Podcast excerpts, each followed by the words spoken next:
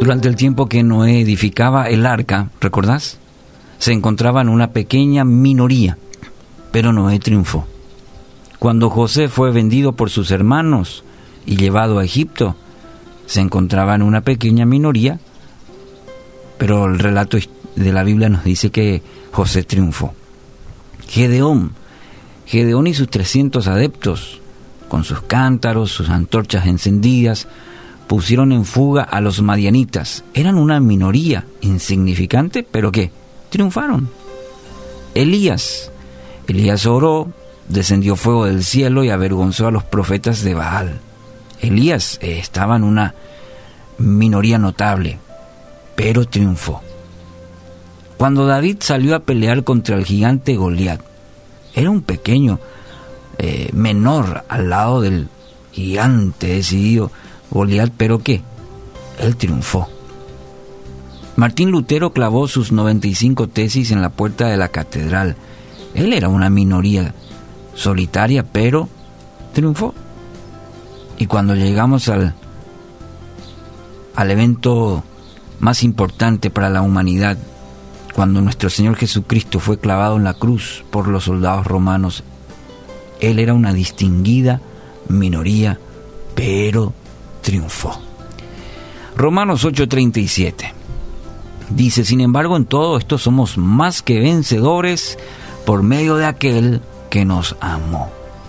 Bueno, y con esta, eh, simplemente ilustrar que tantas veces nos encontramos solos, ¿no es cierto?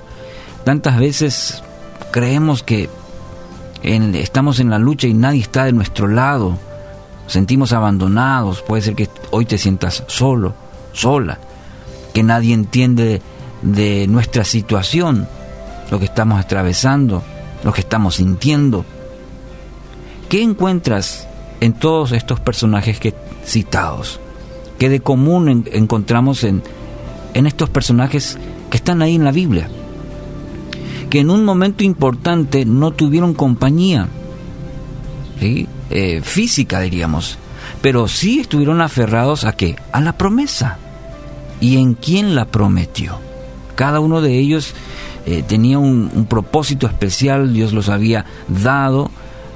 En, fue difícil, en algunos, en muchos de ellos, inclusive su vida corría peligro, pero ahí estaba la promesa de Dios que Él les daría la victoria, esa promesa de que Él estaría con ellos.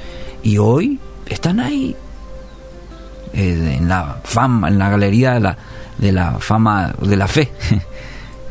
Primera Corintios 15, 57 afirma, pero gracias a Dios que nos da la victoria por medio de nuestro Señor Jesucristo. Entonces no estás solo. Dios pelea tus batallas. Te repito una vez más, porque estabas buscando esta palabra, entonces de parte de Dios es para vos. No estás solo, no estás sola. Dios pelea tus batallas.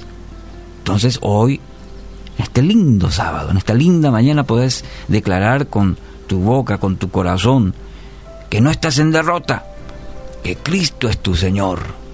Di conmigo, Cristo es mi Señor, y mediante Él tendré la victoria.